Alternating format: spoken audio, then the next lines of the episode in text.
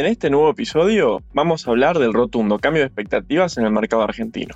¿Cómo nos posicionamos de cara a un panorama alentador pero desafiante? ¿Y cuáles son las acciones que vemos con buenos ojos de cara a lo que se viene para el país? Noticias de Mercado, el podcast de YOL Invertir Online.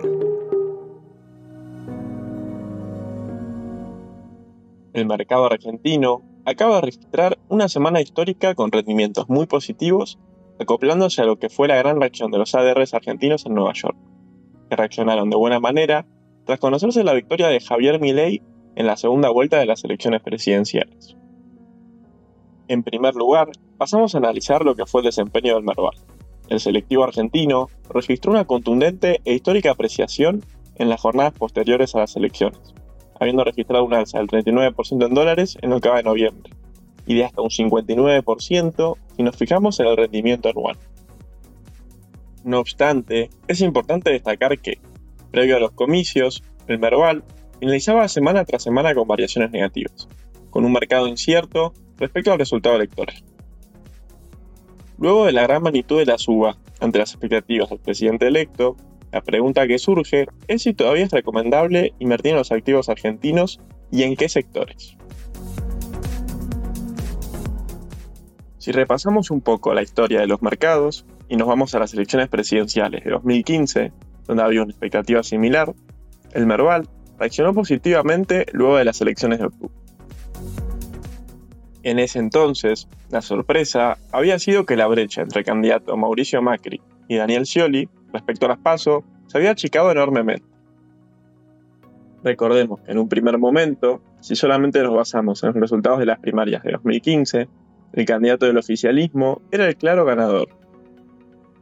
Tras aquel triunfo de Macri en 2015, el Merval tuvo una suma importante del 30% mensual en dólares, pero luego del balotaje y hasta enero de 2016 cayó en un 13%. Aquella caída devolvió prácticamente toda la suba del año, ya que, pasada la euforia, la realidad macroeconómica tomó las riendas.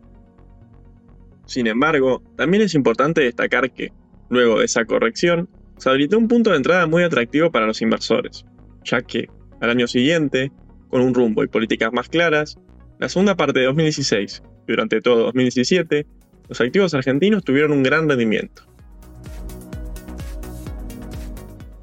Si bien es cierto que el contexto económico de ese entonces era bastante distinto al que va a tener el próximo gobierno, se espera que luego de unos meses difíciles, en términos de ajustes necesarios, la macroeconomía va a comenzar su reconstrucción.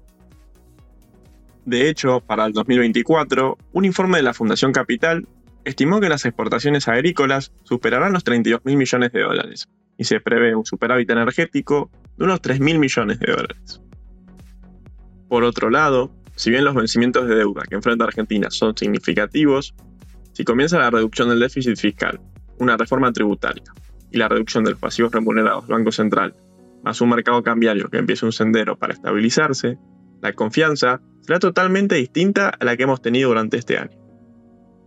Un principio quizás de este cambio de confianza se vio en lo que fue la performance de los activos argentinos desde que finalizaron las elecciones.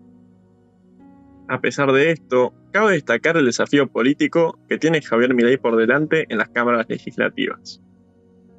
Se espera un gobierno de coalición entre la Libertad Avanza y el PRO, con apoyo dividido por parte de la UCR.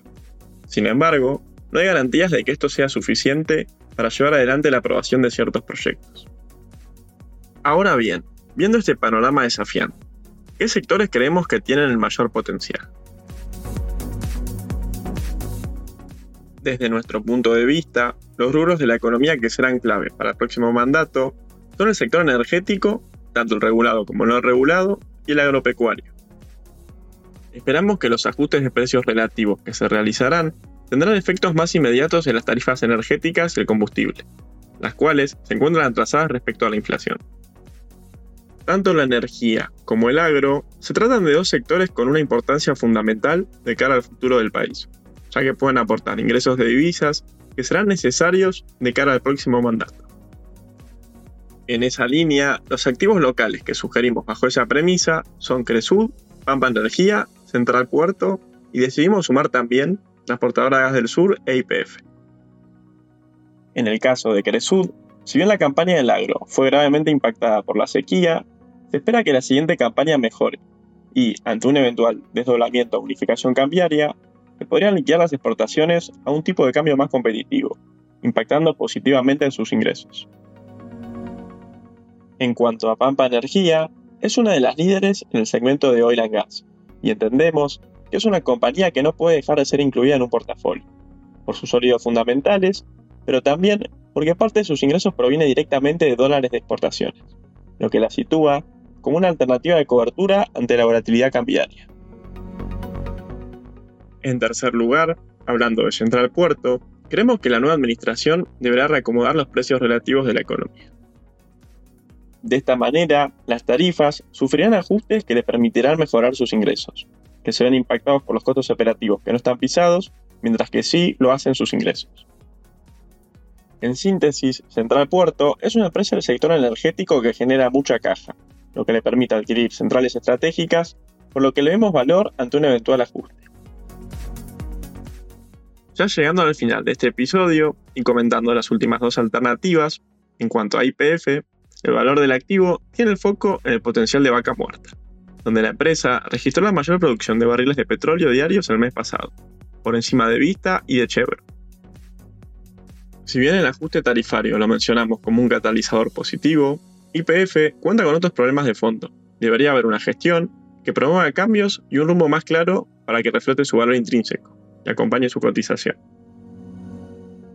Mientras que, por último, en el caso del transportador Gas del Sur, le vemos más valor que el actual, ya que el segmento regulado tuvo ajustes tarifarios que no acompañaron la inflación, que, de realizarse correctamente, impactarían positivamente en el balance de TGS.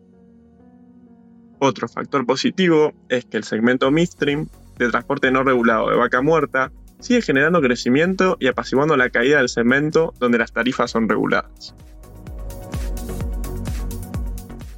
Para los oyentes que quieran saber más alternativas de inversión de cara a los próximos meses, recomendamos que vean los portafolios sugeridos de Argentina, que se encuentran disponibles en la página web en la sección de Research. Y así terminamos este tip de inversión de YOL Invertir Online. Recuerden compartir el episodio si les gustó y les sirvió, y sigan atentos en Spotify para no perderse ningún contenido. Nos encontramos la próxima semana. Esperamos en la próxima edición de Noticias de Mercado, el podcast de YOL Invertir Online. Para más información visita nuestro sitio www.invertironline.com y encontrarnos en nuestras redes sociales.